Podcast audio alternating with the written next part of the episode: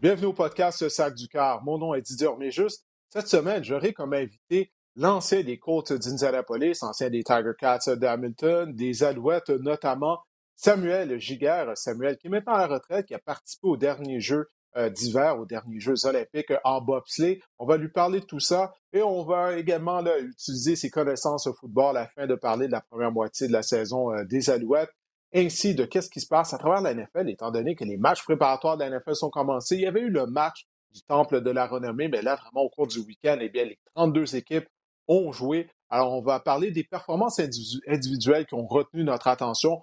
Comme à l'habitude, Marc-André Chaloux va venir nous jaser Fantasy Football. Marc-André va avoir euh, quelque chose à se mettre sous la dent, puisque, comme je viens de le mentionner, les matchs préparatoires ont eu lieu la première semaine qui s'est conclue hier. Alors, vous le voyez, Samuel euh, est là. Euh, Samuel, tout d'abord, merci d'avoir accepté mon invitation euh, de venir participer au podcast. Ça fait longtemps qu'on ne s'était pas jasé. Il s'en est passé des choses dans ta vie depuis que tu as pris ta retraite du football en 2018.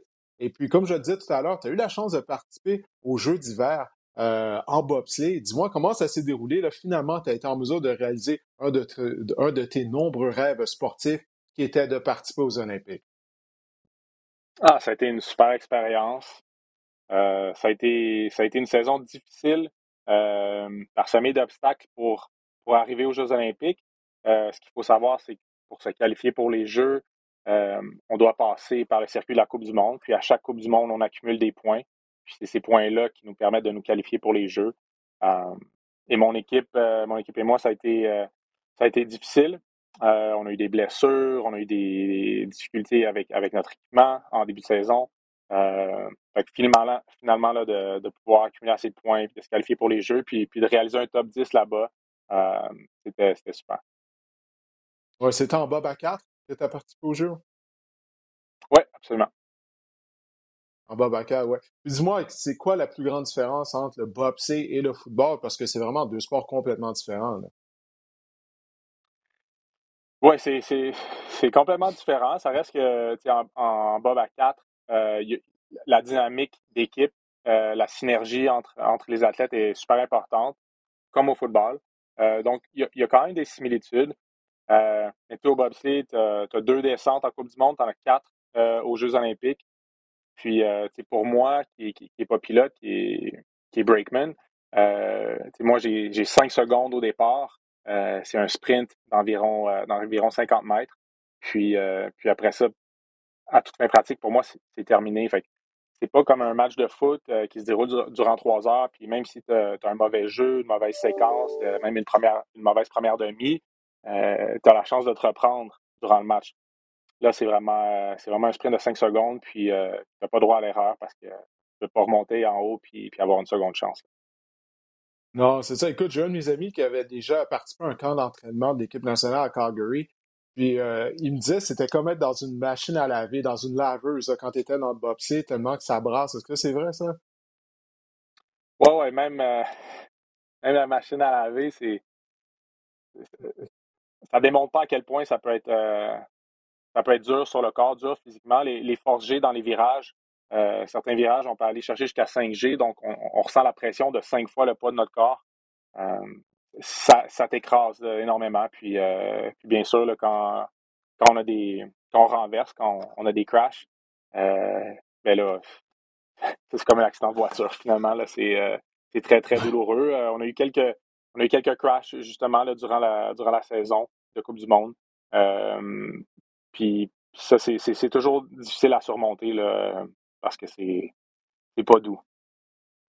Non, c'est ça. T'en avais pas, t'avais pas reçu assez de coups en jouant au football. Tu aurais pu jouer au tennis, au golf, mais là, tu as choisi le bobsleigh pour avoir pour te faire brasser encore plus. Mais écoute, je tiens à te féliciter parce que c'est vraiment un bel accomplissement d'avoir une deuxième carrière. Tu as joué pro, tu as joué avec les coachs d'Indianapolis, euh, dans la Ligue canadienne pendant plusieurs années, puis là, d'avoir été en mesure d'avoir une deuxième carrière à un très haut niveau, au plus haut niveau qu'un athlète amateur ne peut pas avoir, euh, qui est de participer aux Olympiques.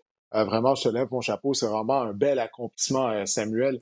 Mais écoute, euh, si tu veux, on va revenir à ton premier amour au football, au football de, la Ligue canadienne en particulier. Bon, tu as porté les couleurs des Alouettes pendant quelques saisons après ton passage avec les Tiger Cats Hamilton et par la suite, c'était avec Edmonton hein, que tu as terminé ta carrière, si je ne me trompe pas. Oui. Ouais, dernière saison. Ouais, c'est ça, en 2018, ma dernière saison avec, avec, avec les Eskimos à, cette époque-là. Oui, sur les Elks, il faut dire les Elks, absolument. Ben écoute, on va parler des Alouettes parce que là, les Alouettes ont atteint la mi-saison. Euh, après neuf matchs, ils présentent un dossier de trois victoires et six défaites. Mais là, l'espoir est revenu au sein de ton ancienne équipe euh, grâce à la victoire contre les Blue Bombers de, Winnipeg. Ça se passait le jeudi soir dernier au IG Field. Une victoire euh, qui a été acquise en prolongation, rien de moins. Écoute, ça a été un, quatrième quart vraiment palpitant, prolongation excitante. Un botté raté de la part du botteur des Blue Bombers de Winnipeg, qui semblerait être toujours à l'emploi des Bombers pour le moment, aux dernières nouvelles. Alors écoute, euh, premièrement, qu'est-ce que tu as pensé de cette victoire des Alouettes? Parce que là, pour une deuxième semaine consécutive, bon, là, les Alouettes ont vaincu les, les Bombers, mais la semaine précédente, à Montréal, c'était l'égalité 14 à 14 après trois quarts, contre la meilleure équipe de la Ligue. Là, il y a un écroulement euh, de la part des hommes de Danny Machucha quatrième quart. Là, c'est l'égalité 10 à 10 après trois quarts. Et la défense des Alouettes a concédé une séquence de 100 verges. C'est terminé par un touché moi, je me disais, bon, ben ça y est, ça va encore arriver, ça va être le même scénario que la semaine précédente. Mais là, les Alouettes ont vraiment été tenaces, puis ils ont été en mesure de l'emporter. Alors, qu'est-ce quel est ton compte-rendu de cette victoire-là de l'équipe montréalaise? Ah, j'ai noté quelques trucs. Euh, en premier lieu, oui, ça démontre le, caractère de l'équipe d'aller chercher une victoire euh, en prolongation comme ça. Ce n'est pas un match qui, euh, dès le premier quart, dès les premières séquences, on se met à marquer des points, puis, puis on, prend, on prend une avance, qu'on conserve tout le match. C'est beaucoup plus facile finir avec une, victoire dans ce temps-là, quand, tout, quand le match commence bien puis, tout continue bien aller, versus quand c'est serré, euh, on tire de l'arrière, on revient, on doit aller en prolongation. Ça, montre beaucoup de, caractère, ça montre du leadership euh, au sein de l'équipe, ça montre de la résilience au sein de l'équipe. fait que ça, c'est très encourageant. deuxièmement, ce que j'ai noté, c'est la performance du front défensif des Alouettes. Euh, qui ont mis constamment de la pression sur Colaros. Euh, puis ça, selon moi, c'est dû euh, au nouveau coordinateur défensif Noah Thorpe, qui est connu pour, pour être un coordinateur défensif qui, qui amène de la pression constamment, qui va avoir qui va appeler des, des, jeux qui sont, qui sont plus risqués, mais qui peuvent être très payants. c'est quand, quand, on a vu le Zach Colaros subir un sac du corps puis, puis échapper le ballon. Euh, ben c'est un blitz du côté court, du weak side du terrain. Euh, Noel Thorpe, encore une fois, est, connu pour ça. Des fois, amener un gars, un gars du weak side du côté court, ou même des fois deux gars du, côté court. Euh, puis, puis ça peut être très payant. Euh, donc, donc, ça, j'ai noté ça, la, performance du front défensif. Euh, puis sinon, je pense que Harris n'a pas n'a pas joué un gros match, mais n'a pas fait d'erreur trop coûteuse non plus. Jake Winicky, euh, en, fin de rencontre, quand il fallait aller chercher un. fallait marquer un toucher pour, euh, pour, pour, égaliser puis aller en prolongation, ben ça a été deux gros jeux de suite. les deux à Jake Winicky. Des, des, des, attrapés que tu fais au milieu du terrain, dans le trafic. quand, quand tu t'en vas dans le milieu du terrain, tu, sais que tu vas, tu vas te faire frapper en attrapant le ballon. Euh, c'est pas tous les joueurs qui sont capables de faire ça, surtout quand, l'issue du match est, sur la ligne. Euh, c'est ça, la performance de Jake Winicky, quand ça comptait vraiment, ça aussi, ça m'a impressionné. Oui, Mike Moore, tu parlais de la ligne défensive, la pression que les Alouettes ont été en mesure de générer contre Zach Colaros. Mike Moore a donné le ton, surtout en première demi. Écoute, il a terminé le match avec deux sacs du quart. Il était constamment dans le champ arrière en train de tabasser Zach Colaros, c'est de loin, je crois, le meilleur match. Je crois, c'est de loin le meilleur match que Mike Moore a joué dans l'uniforme des Alouettes. C'est sa première année avec l'équipe. Et pour ce qui est de Trevor Harris, c'est qu'il joue en dépit d'une blessure euh, au dos, donc il était amoché. Alors, malgré tout, il été en mesure euh, de, livrer la marchandise euh, dans les circonstances. Je pense que ça a vraiment été une bonne performance de sa part. Mais qu'est-ce que toi, tu vois là, dans ta boule de cristal pour la deuxième moitié de la saison des Alouettes? La majorité de leurs matchs vont être disputés à domicile. La majorité des rencontres vont être contre des équipes de l'Est. On sait la section de l'Est en arrache vraiment euh, cette année. Donc ça, ça va ça que les Alouettes, présentement, sont à égalité avec une autre de, tes anciennes équipes, les Tiger Cats de Hamilton, au deuxième rang de la section. Et justement, les Tiger Cats s'amènent au Staples Motion samedi prochain. C'est Matt Shields qui sera le carrière partant, ancien quart des Alouettes. Donc, pour les Alouettes, tout est encore possible, même terminer au premier rang de la section à la suite de la défaite de Toronto contre Hamilton. Est-ce que tu crois que la victoire à Winnipeg peut servir de tremplin pour les Alouettes lors de la deuxième moitié de la saison? J'ai pas de boule de cristal. Euh, Malheureusement, non, je pense C'est pour moi de prédire ce qui va arriver, mais, mais, mais la, victoire contre, Winnipeg, c'est super encourageant. Euh, c'est sûr que Winnipeg devait s'attendre à un match facile. Euh, c'est normal un peu là, quand, quand tu es, 9 victoires, 0 défaites, puis, euh, puis tu joues à la maison, tu viens de battre les Alouettes la semaine précédente. c'est sûr qu'eux devaient, devaient s'attendre à un match plus facile, puis ils ont été pris de surprise. Mais reste que ça a été une super performance d'Alouette. Puis, encore une fois, gagner en prolongation, ça, donne énormément de momentum. gagner, gagner un match euh, après quatre quarts, c'est bien, mais gagner un match en prolongation, c'est ça a toujours un petit oomph de plus. Toujours ça revêt toujours un petit peu plus d'importance. Donc, euh, donc ça, c'est super encourageant. Puis comme tu l'as dit, le, fait d'avoir beaucoup de matchs contre, contre des, des adversaires euh, de la division de l'Est, beaucoup de matchs à domicile, tout ça, c'est des avantages. tout est là tout est là pour vraiment euh, euh, changer, changer la donne pour les Alouettes et, peut-être les faire monter au classement. Ah non, mais c'est vrai, qu'est-ce que tu dis, hein, le fait qu'ils ont gagné en prolongation, parce que pour avoir interviewé les joueurs immédiatement après le match, on sentait qu'ils avaient un surplus d'énergie, qu'ils avaient eu un boost. Mais ce que j'ai aimé de la part des propos de tous les joueurs que, j'ai interviewés, même ceux que j'ai parlé à l'extérieur de la caméra, hors caméra, c'est qu'ils étaient tous conscients que c'était juste un match. C'est ça qu'ils me mm-hmm. disaient tous, c'est dire, regarde, là, ils disent, on sait qu'on est capable de jouer comme ça toutes les semaines. Là, c'est juste un match, mais il faut qu'on le fasse durant des matchs consécutifs. Parce que les Alouettes ont toujours pas eu de séquence victorieuse depuis le début de la saison. On gagne un match, on en perd deux, on en perd trois. Et là, du côté des Alouettes, je pense vraiment, du moins, pour avoir parlé aux joueurs après la rencontre, on a vraiment la mentalité que ça, ça doit être la première d'une série victorieuse. On va voir s'ils seront en mesure de le faire. Comme je disais, les Alouettes vont recevoir la visite des Tiger Cats. Le match va avoir lieu samedi après-midi à 16h au stade de Purcell Molson. Bien sûr, la rencontre sera présentée sur les ondes de RDS avec l'émission d'avant-match dès 15h30. On va maintenant se tourner du côté euh, de la NFL. Parce que comme je le disais tout à l'heure, ça a été un week-end euh, très chargé du côté de la NFL. Les 32 équipes ont joué des matchs préparatoires. Ça a commencé jeudi, ça s'est terminé euh, dimanche après-midi avec la dernière rencontre. Et puis, écoute, on va se concentrer sur des performances individuelles parce que bon, les matchs préparatoires, des fois, pour, pour prendre ça avec un grain de sel, c'est difficile mmh d'évaluer les performances d'équipe. Tu le sais, des fois, on va pas blitzer beaucoup, on veut pas dévoiler nos jeux euh, qu'on va utiliser durant la saison régulière, mais quand même, on peut euh, évaluer tout de même la performance individuelle euh, de certains joueurs. Alors, on va commencer avec la carrière des Steelers de Pittsburgh. Kenny Pickett, qui a joué toute la deuxième demi pour les Steelers. il a terminé 13 en 15 95 verges. Il a complété deux passes de toucher. Il a bien orchestré la dernière séquence du match, l'attaque des deux minutes. Moi, qu'est-ce que j'ai remarqué, c'est qu'il s'est débarrassé rapidement du ballon. Ça, c'est quelque chose que tu veux voir chez un jeune carrière. Qu'est-ce que tu as pensé de, la performance du choix de première ronde des Steelers? Une bonne performance. Une bonne performance. je pense que euh, ce jeune corps-là a quand même beaucoup de pression, étant un jeune de Pittsburgh. Euh, je pense durant le match, on entendait déjà la, foule qui euh, criait son nom. Là, Pickett, Pickett. Ça, ça, peut être beaucoup de pression pour, euh, pour un jeune là, qui, qui, arrive dans la NFL. puis ce que j'ai aimé de lui, comme tu comme, comme as dit, c'est qu'il s'est débarrassé rapidement du ballon. il a pris ce que la défensive adverse lui donnait. ce, qui, ce qui était étrange, c'est que, que la défensive adverse était donnait tellement un gros coussin. Euh, on voit rarement ça là, en match pré-saison. souvent, là, on va voir euh, du pressman ou, ou simplement du, du, du, cover one, c'est-à-dire une couverture homme à homme avec, euh, avec un maraudeur dans, dans, les autres profondes.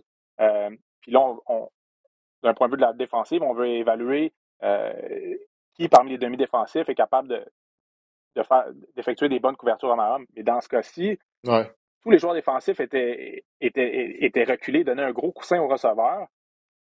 Mais la, bonne nouvelle, c'est que Pickett n'a pas essayé de pousser la balle loin, il n'a pas essayé de, de, faire un gros jeu quand la défensive ne le permettait pas. Et il a, distribué le ballon là où, là où la défensive de laisser des trous. Puis, ça, c'est bien parce que c'est ça. Quand tu arrives dans, un, dans un stade NFL, tout le monde c'est quand ton nom, qu'on t'a en toute fin pratique donné les clés de, de, l'offensive, mais ben là, ça peut être tentant de justement essayer le gros jeu puis, puis, puis, montrer qu'on a sa place. Mais, mais lui a été, a été très, très efficace, puis pas commis d'erreur. fait que je lui, je lui lève mon chapeau là, pour, pour ce premier match-là. Oui, c'est encourageant sa performance, surtout que depuis le début du camp, de qu'est-ce que j'avais lu, il ne connaissait pas un beau camp d'entraînement durant les séances d'entraînement. Au fond, on disait que de loin, la meilleure carrière au camp des Steelers était Mason Rudolph. Là, je me suis dit, mon Dieu, ça, c'est vraiment pas de bonne nouvelle. C'est Mason Rudolph qui connaît le meilleur camp de tous les carrières des Steelers. Encore une fois, c'est juste un match préparatoire. Des fois, c'est difficile d'évaluer parce qu'on ne sait pas, bon, qui sont les joueurs sur le terrain. Est-ce que la, la, défense adverse utilisait des partants ou non? Ce pas le cas lorsque Pickett était sur mm-hmm. le terrain en deuxième demi. Mais comme tu l'as dit, il a pris ce que la défense lui donnait. C'est tout ce qu'on peut demander euh, de jeune carrière. Au moins, ça a été euh, positif, euh, sa performance. On va maintenant se concentrer. Ouais, là, ça, ça, ça a été plus négatif du côté des Jets de New York. Ça a vraiment été une semaine éprouvante. La semaine a commencé ils ont perdu les services de leur bloqueur, ancien choix de première ronde en 2020. Mais Kyle Beckton a subi une grave blessure à un genou. C'était blessé à un genou l'année dernière. Donc, c'est deux années consécutives avec d'importantes blessures en genou pour un joueur qui est très gros euh, physiquement. Sa saison est terminée. Et puis là, durant la rencontre, Zach Wilson, leur carrière partant, s'est blessé, une blessure euh, sans contact. Heureusement, on dit qu'il n'a pas subi une déchirure euh, au ligament croisé antérieur, mais il devrait être absent pendant quelques semaines et on ne sait pas s'il sera en mesure de prendre part au premier match de la saison régulière. Donc, c'était quoi ta réaction en voyant la blessure à Zach Wilson? Ben, moi, sur le coup, je croyais à un, croisé antérieur, un ACL. Euh, souvent, quand c'est sans contact comme ça, quand on essaie de faire un petit changement de direction, euh, c'est le ligament croisé antérieur qui, qui pop. Euh, c'est quand même, malgré tout, c'est une très bonne nouvelle si c'est seulement deux à quatre semaines, euh, que ce soit un MCL sprain ou, ou euh, juste peut-être une hyper-extension du genou. c'est une très bonne nouvelle, très, très bonne nouvelle. cela dit, le fait qu'il qui perdent euh, un bloqueur partant. Euh, c'est déjà, déjà qui va sûrement être un peu moins mobile quand la saison va commencer dû à sa blessure. Euh, puis que c'est pas le gars le plus mobile non plus, euh, puis, puis, avec tous les changements que les Jets ont fait durant, durant la saison morte, puis tout le momentum qu'ils ont, de perdre un, gros morceau comme ça là, sur la ligne offensive, puis d'avoir un, un corps qui, qui est amoché là, avant le début de la saison, c'est sûr que c'est inquiétant, là, surtout, pour, surtout pour les Jets qui sont, toujours, toujours Ils n'ont jamais de chance. Non, c'est ça, ils n'ont jamais de chance. C'est vraiment euh, incroyable du côté de l'organisation de New York. Ils ont mis sous contrat le vétéran Dwayne Brown euh, pour euh, remplacer Mackay Beckton. Dwayne Brown est âgé de 37 ans. Il avait joué avec les Seahawks la saison dernière. Donc lui, il était chez lui. Il attendait justement qu'une blessure survienne afin de signer avec une équipe. Mm. Voilà, c'est fait. Mais déjà que la ligne à attaque des Jets euh, était pourrie l'année dernière pour Zach Wilson, s'est fait tabasser. Là, on perd les services de Beckton. On va voir ce que ça va donner. Mais comme tu dis, on, a évité le pire pour ce qui est de Zach Wilson du côté des Jets, mais ça n'a pas été le cas pour euh, Mackay Beckton, malheureusement. Euh, les Jets, eux, qui avaient joué contre les Eagles de Philadelphie, leur match préparatoire. On va rester en New York maintenant. Big Blue, les Giants, ils croisent à faire avec les Patriots de la Nouvelle-Angleterre. Euh, Daniel Jones a pas mal fait. On va se concentrer sur la performance de Daniel Jones et de Tyrod Taylor. Parce que de qu'est-ce que je disais, depuis le début du camp d'entraînement, Tyrod Taylor connaissait un meilleur camp d'entraînement que Daniel Jones. Ça, ça inquiétait les partisans des Giants parce que c'est une année de vérité pour Daniel Jones. On va se dire, c'est sa troisième année à titre de carrière partant. Euh, 610 pour 69 verges. Euh, il est allé d'une course également qui lui a donné un premier essai. Euh, qu'est-ce que tu as pensé de la performance de, Daniel Jones, euh, qui était le carrière partant? Taylor s'est amené en relève par la suite et il a pas mal fait, lui non plus. Écoute, moi, j'ai, lancé la serviette sur Daniel Jones, ça fait longtemps. Euh, j'ai jamais, j'ai jamais été, jamais été un fan, jamais été impressionné par ses performances dans le passé, puis pas encore, encore une fois, pas impressionné, même s'il a pas mal joué, là. pour moi, c'est, mon opinion est faite, et puis je pense pas qu'il puisse la changer. c'est sûr que quand tu quand tu repêches un carrière euh, en première ronde, tu vas lui donner toutes les chances euh, possibles. Puis, euh, puis là, il est peut-être sur sa dernière chance. À mon avis, Taylor, c'est une nette, nette amélioration par rapport à Daniel Jones. moi, moi, j'aurais fait. Premier jour du camp d'entraînement, j'aurais fait le switch. c'est pas compliqué, là. fait que, non, c'est. Pour moi, pour moi, Daniel C'est l'année de la dernière chance. En, pré-saison, pour moi, c'est terminé. Ouais, ben écoute, moi aussi, bon, Daniel Jones, je trouve qu'il est limité. Euh, il avait été repêché très tôt par les Giants dans le top 10. Puis, écoute, je trouvais pas que c'est une carrière que ça valait la peine de repêcher aussitôt que ça. Puis depuis, il a été une machine à revirement constamment. Euh, écoute, c'est sa dernière chance, hein, parce que le DG qui l'a repêché, David Gettleman, n'est plus là. Euh, mais sans vouloir le défendre, écoute, là, ça va être son, c'est son troisième entraîneur-chef et son troisième coordonnateur à l'attaque, là, déjà, pour Daniel Jones, depuis le début de sa carrière. mais non, mm-hmm. moi aussi, écoute, je, je crois pas en Daniel Jones. Uh, Tyrod Taylor a été 13 en 21 pour 129 verges et il a complété une passe de toucher. Mais je suis pas un fan de Tyrod Taylor non plus. Parce que Tyrod Taylor, peu importe où il se trouve, euh, il fait bien durant les entraînements, puis tout le monde dit Ah, ben il pourrait être de carrière partant, tout ça. Puis au bout du compte, il gagne pas lorsqu'il joue. Donc, euh, écoute, on va voir ce que ça, va donner du côté de Daniel Jones, mais moi aussi, j'ai mes réserves euh, face à lui.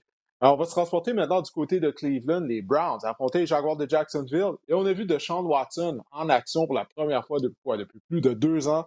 Il obtenait le départ. Puis, il avait l'air d'un joueur qui n'avait pas joué en deux ans.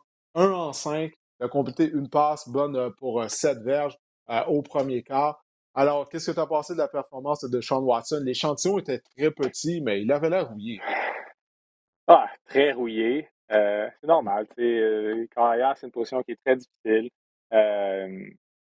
Il, faut il faut être capable de prendre des décisions rapidement. Puis, quand ça fait deux ans, presque deux ans que tu n'as pas joué, cette prise de décision-là, c'est sûr que c'est difficile d'être au même niveau que quand tu effectues plusieurs, plusieurs départs. cela dit, ça valait pas 230 millions. cette performance-là ne valait pas 230 millions. Euh, quand, tu, quand tu donnes autant d'argent à un gars, que ça, ça fasse un mois ou, ou, ou, plus d'un an qu'il n'ait pas joué, euh, tu t'attends à plus. Tu t'attends nettement à plus. Euh, écoute, on va voir. Là, il, il, va continuer à jouer le restant de la, de la pré-saison. Euh, pour le moment, il est suspendu six matchs. Roger Goodell est sorti euh, dans les médias en disant qu'il voulait qu'il soit suspendu pendant toute la saison. C'est pas qu'il ne joue pas de l'année finalement. Puis là, mm-hmm. ça va.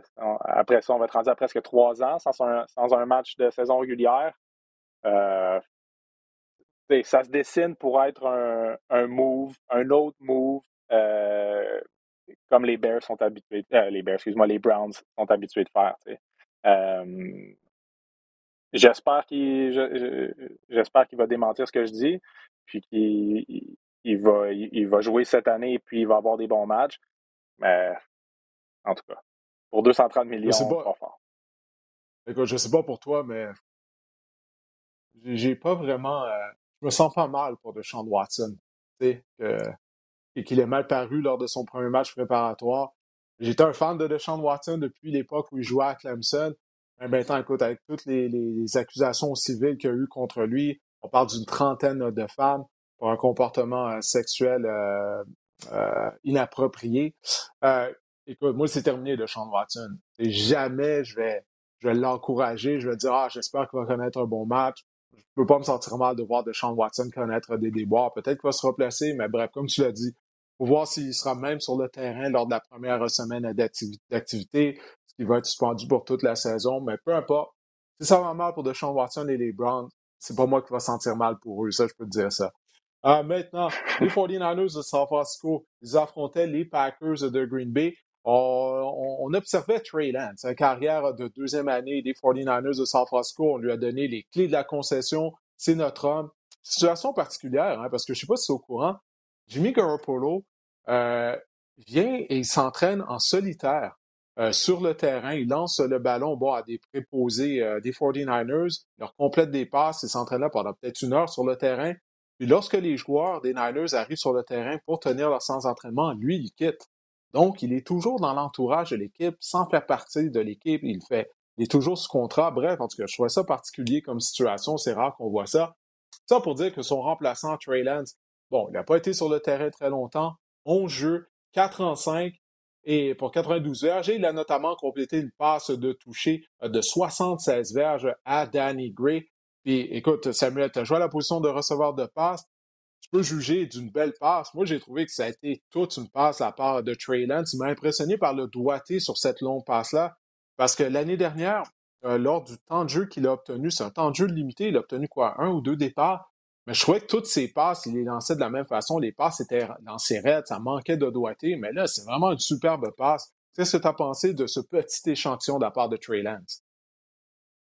Ben, la, longue passe de toucher, oui, c'est un super beau lancer. Ce qu'il faut dire, c'est que c'est un inside fade. Donc, c'est, c'est le joueur numéro 2, le joueur qui est le plus à l'intérieur, euh, qui, qui, s'en va dans la zone profonde. Pour le corps arrière, c'est un lancer qui est plus facile que si ce serait le receveur numéro 1, celui qui est le, receveur éloigné, le plus près de la ligne, euh, la ligne de côté.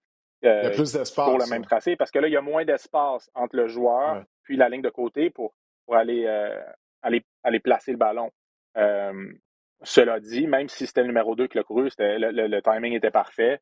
Puis, puis non seulement ça, mais, mais toute sa séquence à l'attaque, ça s'est super bien passé. des bonnes prises de décision, euh, garder les yeux, les yeux vers euh, qu'on dit, les yeux downfield, les yeux vers ses receveurs, même quand la pochette protectrice, protectrice se refermait sur lui. Des bons déplacements, deux mains sur le ballon. Euh, a été chercher un, premier essai avec ses, avec ses, jambes aussi. non, c'est un court échantillon, mais pour moi, c'était un. Un A+. Ouais, écoute, j'ai hâte à la deuxième semaine des matchs préparatoires pour voir si on va assister une progression de la part de Trellens, s'il va pouvoir répéter le même genre de performance. S'il va jouer plus longtemps, fait qu'on ait un plus gros échantillon pour l'évaluer.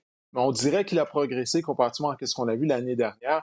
Mais encore là, l'échantillon était petit, mais c'est encourageant. En tout cas, si t'es Shanahan, l'entraîneur-chef des 49ers, euh, t'es un, petit peu soulagé. Là, c'est juste un match préparatoire, on s'entend. Mm-hmm. Mais au moins, ça semble aller dans la bonne direction, Trey Lance, parce qu'il ne faut pas oublier.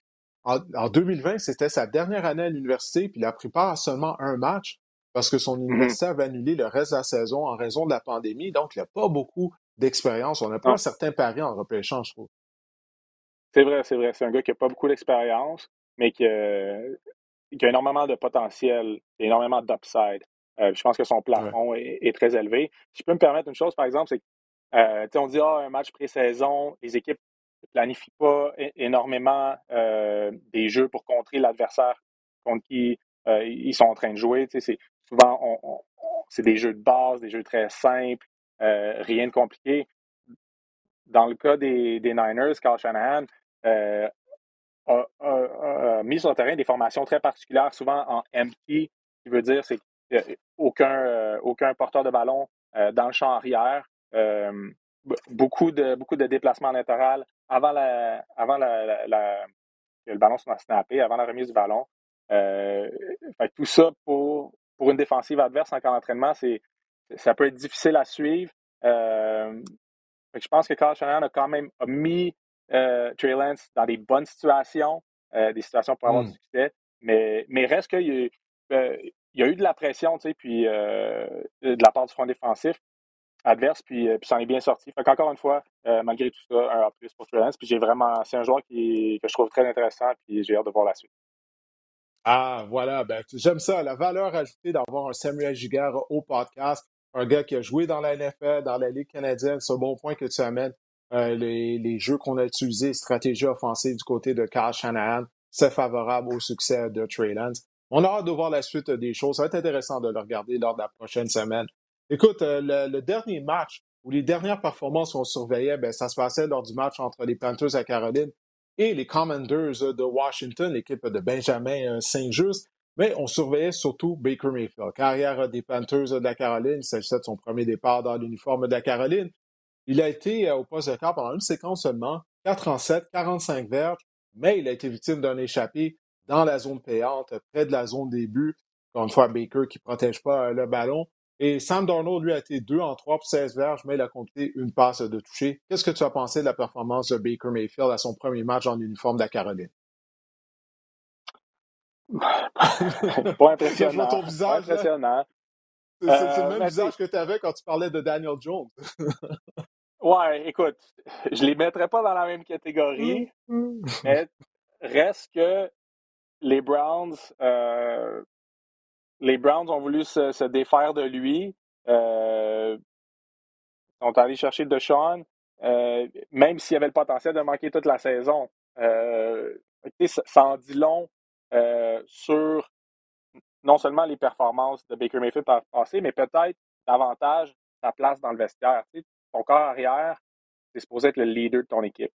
Puis, mm-hmm. puis clairement, Baker n'était pas ce gars-là dans le vestiaire des Browns. Fait que là, la question, au-delà de la performance d'un match préparatoire, comme tu disais, c'est difficile de vraiment euh, évaluer un joueur euh, quand il fait une séquence ou deux à l'attaque. Euh, mais au-delà de ça, est-ce que Baker Mayfield va être capable d'aller chercher le vestiaire dans sa nouvelle équipe? Puis selon moi, c'est ça qui va être difficile. Par contre, est-ce que Sam Darnold est capable, est capable de le faire de son côté? Ça aussi, ça aussi c'est un point en train de me dire les Panthers, en train de me dire les Panthers ont peut-être pas carrière, finalement. Mais en fait, selon eux, ils en ont un parce que ils sont allés chercher Baker Mayfield, ont, dû faire des concessions pour aller le chercher. Euh, donc, oui, eux, le, front office, la direction de, l'équipe, eux doivent croire en Baker Mayfield. Mais est-ce que les gars qui sont sur le terrain avec lui, est-ce que les gars qui sont dans le vestiaire avec lui croient en Baker Mayfield? Pas sûr. Ouais, ce nouveau départ pour lui, écoute, il a l'occasion justement de gagner la confiance de ses coéquipiers dans le vestiaire. Euh, ce qu'il n'avait pas nécessairement à Cleveland. Alors, écoute, j'espère pour lui qu'il va tirer profit de cette deuxième chance-là parce qu'il n'aura pas une troisième chance probablement de carrière partant avec une troisième équipe euh, différente. Donc, il se doit de saisir cette opportunité-là avec euh, les mm-hmm. Panthers de la Caroline. Ben écoute, Samuel, écoute, on a fait le tour des rencontres préparatoires, du moins des performances individuelles lors des matchs préparatoires qui ont retenu notre attention. Écoute, je te remercie de ton passage au podcast et de ton analyse euh, de nous avoir, d'avoir partagé avec nous euh, tes connaissances. Euh, en es vraiment à de très bons points. Écoute, j'espère qu'on va avoir l'occasion de se rejaser au cours de la saison régulière. Moi aussi, toujours un plaisir de jaser, discuter football avec toi, Didier. Merci de m'avoir invité. à bientôt. Bon, ben, salut. Écoute, profite de la belle journée. Là. C'est, beau derrière toi. Tu as des arbres, il y a un beau ciel. Il fait beau. Allez, profite-en, puis on se reparle. Salut. Salut. Alors, c'était Samuel Giguère, ancien receveur de passe des Colts d'Indianapolis, des Tiger Cats d'Hamilton et des Alouettes de Montréal, notamment dans la Ligue canadienne de football. Bon, ça fait du bien de parler de matchs de la NFL, pas juste des, des rumeurs ou de, de qu'est-ce qu'on lit par rapport au camp d'entraînement. Là, on a vu les joueurs au cours du week-end. On n'a pas vu tout le monde. Plusieurs joueurs étoiles qui ont eu congé lors de la première semaine des rencontres préparatoires. Mais quand même, comme vous le voyez, euh, avec Samuel, il y avait quand même des joueurs euh, qui retenaient notre attention. Et je sais que Marc-André Chaloux, lui, portait attention au match préparatoire parce qu'il essaie d'avoir un avantage en vue de la saison de fantasy football. Il essaie de déceler certaines tendances parce que oui, on peut en trouver déjà par des matchs préparatoires selon l'utilisation de certains joueurs, en particulier les joueurs recrues qu'on connaît moins euh, des fois. Alors, Marc-André va venir se joindre à moi afin de parler des joueurs, des performances individuelles qu'il a retenues lors de cette première semaine des matchs préparatoires. Euh, Marc-André, je te cède la place. Quel est le premier joueur qui a retenu ton attention lors des rencontres préparatoires? Je vais être complémentaire à vous. Je veux également vous parler de Kenny Pickett, Didier, qui moi aussi m'a impressionné. Vous en avez parlé tout à l'heure avec Sam J. Bruit sans tabac, mais on dirait que l'interrupteur s'est allumé lorsque le ballon a été euh, euh, snappé pour la première fois euh, du côté de Kenny Pickett. Faut juste, j'essaie de voir peut-être, oui, j'essaie de voir le côté fantasy euh, de ce, début-là de Kenny Pickett. C'était vraiment intéressant. Bon, c'est sûr, 95 verges, deux passes de toucher. Il a orchestré une séquence victorieuse en fin de match. C'était spectaculaire. Le monde scandait son nom. L'ambiance était à la fête à Pittsburgh. Il a obtenu également trois courses pour 16 verges au sol. Ça, ça c'est intéressant également. Et sa cote d'efficacité, Didier, de 132,6 est la meilleure pour un corps recru à ses débuts en match préparatoire des 30 dernières années. Faut dire par contre, faut garder la tête froide. Hein? Faut dire qu'il jouait contre euh, des, remplaçants, des réservistes en fin de match surtout.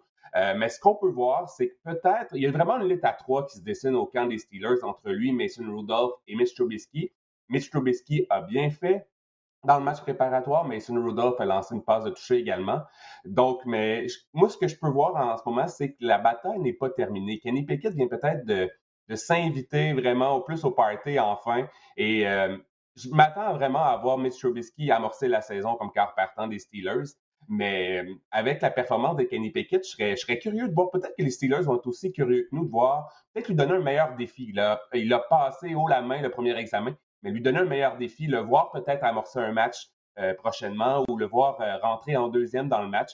Donc, ce serait intéressant, mais Trubisky et Kenny Pickett, on a vu son talent. Euh, c'est pas pour rien qu'on l'a repêché en première ronde du côté des Steelers. C'est un joueur vraiment intéressant. Et pour les, les poules de type keeper, à long terme, évidemment, Kenny Pickett, il a démontré de belles habiletés cette semaine. Oui, ce sera intéressant de le voir la semaine prochaine si, comme tu l'as dit, est-ce qu'il va jouer contre les partants? Bon, est-ce que l'équipe euh, que les Steelers vont affronter, ils vont premièrement faire jouer leurs joueurs partants? Ah, parce que c'est un bon point que tu as soulevé, le fait qu'il a joué contre des joueurs réservistes en deuxième demi, mais il a fait ce qu'il avait à faire, comme j'en parlais avec Samuel. Il a pris ce que la défense adverse lui donnait. Maintenant, il y a deux demi à l'attaque qui ont retenu ton attention. On sait que les demi à l'attaque sont toujours très payants au niveau du fantasy football, puis il y a toujours des porteurs de ballons recrues qui ont un impact sur la saison du fantasy football. Alors, euh, quels sont ces demi à l'attaque-là qui ont retenu ton attention? À commencer par Damien Pierce, pardon, des Texans de, Houston. Il a vraiment été sensationnel, Didier, dans le match préparatoire contre les Saints. 5 courses, 49 verges, moyenne de 8, de 9, pardon, 8 verges par course. Il a vraiment été le deuxième à entrer dans le match. Ça, c'est intéressant à, porter attention à tout ça. Il a été vraiment le deuxième à rentrer dans le match derrière Marlon Mack, qui a vraiment été euh, euh, très, très, très ordinaire. Trois, courses pour euh, six verges seulement. Euh, c'est qui Damien Pierce? C'est un choix de quatrième ronde des Texans au dernier repêchage de l'Université Florida. Et vraiment, les Texans, la compétition est vraiment. Damien Pierce, la compétition au camp, il y a lui, il y a Marlon Max, Mack, il y a Rex Burkhead et Damon Pierce, donc choix de quatrième ronde. Euh, il a vraiment été explosif. Ça a vraiment été euh, un excellent match pour lui. Et je disais les, euh, les journalistes au, camp des Texans qu'on disait depuis le début du camp, c'est lui le meilleur porteur de mmh. ballon et de loin. Il y avait du buzz. le numéro, et il y avait du buzz, les numéros 2. Et c'est drôle, peut-être un petit bémol, j'ai lu qu'à l'université, on ne lui a pas remis le ballon souvent, seulement 7,7 fois en moyenne par match à l'Université de Florida. D'ailleurs, son entraîneur à Florida s'est fait un peu troller sur les médias sociaux à la suite de la performance euh, en match préparatoire euh, en disant Mon Dieu, qu'est-ce qu'on attendait pour donner le ballon à, ce gars-là. Il est explosif et comme je vous dis, la porte est ouverte. Je pense encore que Marlon Mack sera le, porteur de ballon partant dans le champ arrière lors de la semaine numéro 1, mais je vois quand même Damien Pierce prendre, prendre du galon assez rapidement et prendre, et prendre euh, les commandes du champ arrière euh, assez tôt dans la saison. Je pense qu'il est un porteur de ballon euh, top 30 pour moi en ce moment et je suis curieux de voir ce qu'il va faire lors de la semaine numéro 2. Il faut garder un œil sur lui parce que je me souviens lors de la saison recrue d'Alvin Kamara avec les Saints, là, tu avais les partisans des Volunteers de l'Université du Tennessee qui se disaient pourquoi on ne l'utilisait pas plus souvent euh, dans les rangs universitaires. Donc, c'est un peu le même scénario qui se passe peut-être avec Pierce. bon, je ne mets pas dans la même catégorie que Camara immédiatement, mais ça vaut la peine de garder un œil sur lui. Comme on disait, il y avait du buzz depuis le début du camp d'entraînement, il y avait du buzz, du buzz concernant Pierce depuis le début du camp des Texans. Là, qu'est-ce qu'il a fait sur le terrain d'entraînement? Il est en mesure d'amener ça lors de situations de match. Alors ça, c'est vraiment intéressant. On va garder ce nom-là en tête, Damon Pierce. Maintenant, quel est l'autre demi à l'attaque qui a retenu ton attention? Euh, c'est vraiment l'histoire du camp des Chiefs. Il fallait qu'on vous en parle ce matin. Euh, aujourd'hui, Isaiah Pacheco, un modeste choix de septième ronde de l'Université Rutgers au dernier repêchage par les Chiefs. Et il connaît un camp. Euh, on parlait de buzz tantôt, Didier, mais ça aussi, c'est un super buzz au camp des Chiefs. J'ai lu des comparaisons. On le compare à Karim Hunt. C'est gros de même, hmm. Didier. Et on sait à quel point Kareem Hunt a vraiment explosé sur la scène euh, dans la NFL et sur la scène fantasy à sa saison recrue. Euh, ce qu'on a vu dans le match préparatoire, c'est qu'il est clairement devant Jarrett McKinnon et clairement devant Ronald Jones. Il est le porteur de ballon numéro 2 en ce moment, derrière Clyde Edwards-Helaire. Euh, il a bon, il n'a pas connu un match préparatoire au niveau statistique assez, assez éblouissant, mais ce qu'on peut remarquer, c'est qu'il a été vraiment dans, dans, le match vraiment pas longtemps. Donc ça, ça veut dire qu'on a un rôle pour lui. On veut pas qu'il se blesse. Il a été là trois séquences, je pense, euh, sans plus. Donc, euh, Pacheco, c'est un nom à retenir. Euh, gros buzz au camp des Chiefs, à, voir ce que comment ça va se développer cette situation là-bas. Mais c'est un nom à retenir, Pacheco. Et c'est rare qu'un choix de septième ronde perce l'alignement. Euh, mais tu sais, il peut être peut-être l'exception qui confirme la règle. Ben oui, écoute, il y a Chris Carson, l'ancien des Seahawks de Seattle, qui a annoncé qu'il prenait sa retraite euh, il y a environ deux semaines en raison d'une blessure au cou. Lui est un choix de septième ronde, puis il a été productif lorsqu'il était en santé pour les Seahawks de Seattle. Ouais, à l'époque, avec les Giants. Ouais, non, il y a une historique. Les porteurs de ballon, on dit tout le temps qu'on peut en trouver, peu importe la ronde, même des joueurs non repêchés. À l'époque, Priest Holmes avait été un joueur non repêché parce qu'il partageait le champ arrière avec Ricky Williams à l'université euh, à l'université de Texas, si je me souviens bien à l'époque. C'est un peu pour ça qu'il a passé sous radar. Il s'était blessé également. Mais non, c'en a un autre que Pacheco. Tu vois, lui, je ne le connaissais pas avant la première semaine euh, des matchs préparatoires. Mais il n'y a aucun doute que je vais l'avoir dans ma mire pour la semaine prochaine pour voir quel genre de performance euh, qu'il va offrir. Maintenant, il y a un receveur dont on avait déjà parlé, je crois, au cours des dernières semaines. Il y avait du buzz lors du camp d'entraînement. Moi, j'en avais même parlé à la suite du repêchage des Steelers de Pittsburgh. Il s'agit de l'ancien de l'Université de Georgia, receveur de passe, George Pickens. Je commence vraiment à aimer George Pickens pour que je vous en parle deux semaines euh, consécutives. évidemment, il a été vraiment sensationnel aussi dans le match euh, pour les Steelers. Il a capté une passe de toucher, un superbe toucher, ben, en passant. Si vous avez la chance de, voir ça sur Twitter, sur les réseaux sociaux. C'est sûr, euh, Deontay Johnson, Chase Claypool n'étaient pas de la formation partante. George Pickens a obtenu le départ chez les Steelers. Euh, faut pas s'emballer trop vite, Didier, mais en ce moment, il ne coûte rien au niveau fantasy, rien. Il est hyper talentueux. On a parlé de son potentiel dernièrement aussi. Et Mike Tomlin a mentionné après le match, oui, c'est vraiment son, euh, son mojo, son leitmotiv, l'entraîneur des Steelers. Il a dit Playmaker, play. Donc, si tu es un playmaker, tu vas jouer chez les Steelers. On n'a pas peur de faire confiance à des receveurs recrues rapidement. Donc, George Pickens encore a brillé. George Pickens vraiment euh, est dans un pool de type keeper. Encore là, euh, c'est vraiment un receveur euh, à avoir à l'œil. Et comme je vous dis, en ce moment, il est, pratiquement gratuit dans la plupart des pools. Écoute, Pickens est un receveur très talentueux. Les gens commencent à réaliser ça. Ben, il a passé sous le radar lors du repêchage parce qu'il a subi une blessure en genou au début de la dernière saison, puis il est revenu au jeu à la fin de la saison. Donc, il a raté la grande majorité de la saison 2021 de Georgia, a remporté le championnat national. Il était là lors des matchs éliminatoires. Mais c'est un joueur qui a tout, le, cabaret, la rapidité, la fluidité dans ses changements de direction, de bonne main euh, également. Et les Steelers, ils ont un historique de développer les receveurs de passe. Les receveurs qu'ils repêchent, ils en font des receveurs euh, étoiles. Ils ont un historique là, au cours des 30 dernières années. La liste est longue les receveurs que les Steelers ont repêchés, qui sont devenus d'excellents joueurs. J'ai l'impression que Pickens peut ajouter son nom à cette liste-là. Là, ça savoir maintenant qui va lui lancer le ballon. Ça, c'est une autre histoire. Pickett a été encourageant. On va voir dans sa saison régulière, va commencer. Mais je suis content que finalement, tout le monde est en train de réaliser à quel point que George Pickens est talentueux. Maintenant, il y un autre receveur de passe que, que tu as aimé là, voir en action lors des derniers jours. J'avais hâte de voir à l'œuvre euh, Romeo Dobbs, qui lui est vraiment l'histoire du camp des Packers. On attendait Christian Watson, qui en ce moment fait pas vraiment de bruit au camp des Packers. Et c'est vraiment Romeo Dobbs, euh, choix de quatrième ronde de l'Université de Nevada, qui est vraiment en train, qui attire l'attention euh, au camp des Packers. il a obtenu trois catchs pour 45 verges et un touché contre les 49ers. C'était des passes de, une passe de toucher de la part de Jordan Love, par exemple. Roméo, Love, c'est très shakespearien comme, euh, ah, connexion. ça prend tout ouais, ouais. Le, le, nouveau duo euh, Montana Rice, là, à, peut-être. c'est ça. Love Romeo, c'est très shakespearien euh, comme connexion et comme chimie en ce moment.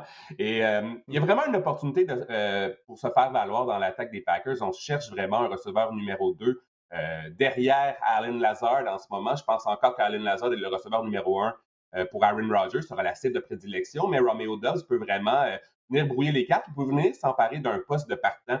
Et j'ai lu un truc vraiment au, euh, camp d'entraînement des Packers. On dit que Dobbs brûlait énormément les demi de coin des Packers au camp. Donc, on l'a jumelé dans les exercices à Jair Alexander. Et là, ça a été vraiment plus difficile. Lorsque Matt Lafleur a été questionné euh, à ce sujet-là, après l'entraînement, il a dit les meilleurs, il faut que mes meilleurs joueurs affrontent mes meilleurs joueurs. Donc vraiment, on a vraiment, on tient Romeo Dobbs en, haute estime du côté des Packers. Et bon, euh, l'échiquier chez les receveurs de, de passes des Packers est quand même assez ouvert. On a des vétérans comme Sammy Watkins, Randall Cobb, Amari Rogers qui en a sa deuxième année, Christian Watson qu'on n'entend pas trop, pas trop ce qui se passe au camp. Donc, vraiment, Romeo Dobbs a vraiment une, des, plusieurs, des, une chance de se faire valoir et une opportunité à prendre ici. Ouais, je parlais des Steelers qui développent bien les receveurs de passe. On peut dire la même chose du côté de l'organisation des Packers depuis toujours. Euh, on, développe les receveurs de passe qu'on repêche. On verra si Dobbs euh, sera un de ceux-là et la même chose aussi avec Watson éventuellement euh, lorsqu'il sera en mesure d'être sur le terrain. Maintenant, il y a un dernier joueur qui a retenu ton attention. Puis lui, c'est pas une recrue. C'est un vétéran qui en est à sa deuxième équipe dans la NFL. Il porte les couleurs des Jaguars de Jacksonville. Je voulais vous parler absolument d'un année rapproché, question de couvrir toutes les positions fantasy. Et est-ce que Evan Ingram est en train d'amorcer sa tournée de la rédemption avec les Jaguars? Hmm. Euh, il, a il a capté, il était utilisé avec les partants, avec Trevor Lawrence lors euh, du match préparatoire des, des Jaguars contre les Browns. Il a capté la passe de toucher euh, de Trevor Lawrence et j'ai lu qu'au camp des au camp des Jaguars en ce moment, on dit que la chimie est vraiment intéressante entre le corps et Evan Ingram. Evan Ingram, ça n'a jamais été, c'est pas une question de talent. Il a toujours eu du talent avec les Giants en 2017. Souvenez-vous, il avait obtenu la meilleure saison pour un élite rapproché recru dans l'histoire, la meilleure saison fantasy dans l'histoire de la NFL. Et je dis pas que c'est la rédemption, je dis pas qu'Evan Ingram euh, est un must, mais c'est un joueur talentueux. Oui, il est inconstant. On se souvient beaucoup de ses, euh, crampes au cerveau. Il échappe des ballons souvent qui ne devraient pas échapper. Mais dans un pool, moi j'ai des pools euh, personnellement à plusieurs alliés rapprochés. On en repêche deux ou trois dans des ligues à, 12 équipes. Ça fait beaucoup d'alliés rapprochés. C'est un nom à retenir. Puis je pense qu'Inved Ingram peut être un bon pari. Écoute, tout à l'heure, je parlais de Daniel Jones avec euh, Samuel Giguère. Samuel disait qu'il avait déjà lancé la serviette dans le cas de Daniel Jones. Moi, ça fait longtemps que la serviette a été lancée dans le cas d'Evan Ingram. Comme tu as dit, son année recrue, c'est en 2017, c'est il y a cinq ans. Écoute, lorsque les Giants sont repêchés, c'est un produit de l'Université euh, du Mississippi, du Mississippi, d'Ole Miss. Je me disais, mon Dieu, ce gars-là a tout pour réussir. Écoute, il est tellement rapide, explosif, court un 4-4 à 6 pieds 4 pouces, 6 pieds 5 pouces, 240 livres. Et tu, viens d'en parler, les crampes au cerveau, les passes échappées, les erreurs mentales, il les a multipliées lorsqu'il portait les couleurs des Giants.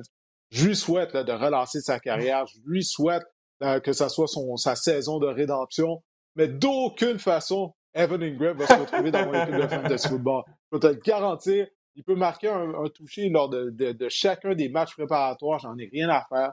Moi, je me tiens loin de lui parce qu'il m'a déjà brûlé par le passé au fantasy football. Je ne me ferai pas avoir une autre fois par son talent. Euh, les gens qui ont la mémoire courte au fantasy football, c'est les gens les plus vulnérables, Didier. Ah, moi, je suis rentré au fantasy football. Quand, Lorsqu'un joueur me laisse tomber, là, après ça, c'est sûr, je n'y touche plus jamais. Evan Ingram est dans le haut de ma liste. Il fut un temps que je croyais en lui. C'est terminé. C'est terminé. Il ne m'aura pas deux fois. Il ne va pas me séduire à nouveau. Non. faudrait, faire un, faudrait faire un segment des joueurs qu'on ne touchera plus jamais parce qu'ils nous ont tellement fait suer dans la vie au fantasy. Ça serait intéressant de voir euh, des noms. On les oublie pas, hein? On les oublie pas, ces joueurs-là, en plus. non. Non. Bon, ben écoute, Il y a des joueurs qui disent ils vont, ils vont gagner des titres MVP, je m'en fous, je ne l'aurai pas dans mon équipe. Jamais. Non, c'est ça. Ils ont bousillé ta saison de fantasy football c'est ça. Bon, ben écoute, Marc-André, merci de ton analyse et euh, d'avoir partagé avec nous les joueurs là, que tu trouves euh, qui, ont, qui, ont, qui, ont, connu de bonnes performances, qui ont brillé lors de la première semaine des matchs préparatoires. On refera l'exercice la semaine prochaine après la deuxième semaine des matchs préparatoires à travers la NFL. Pour les gens qui ont regardé le podcast ou qui le téléchargent à toutes les semaines, on vous remercie, c'est grandement apprécié. Partagez la bonne nouvelle avec vos amis. Euh, invitez-les à écouter le podcast euh, Le Sac du Cœur. Marc-André va être avec nous euh, tout au long de la saison afin de jaser de fantasy football. Alors, j'espère que cet épisode du Sac du Cœur vous a plu. On remercie bien sûr Samuel Giguère d'avoir participé à cet épisode et on se reparle la semaine prochaine.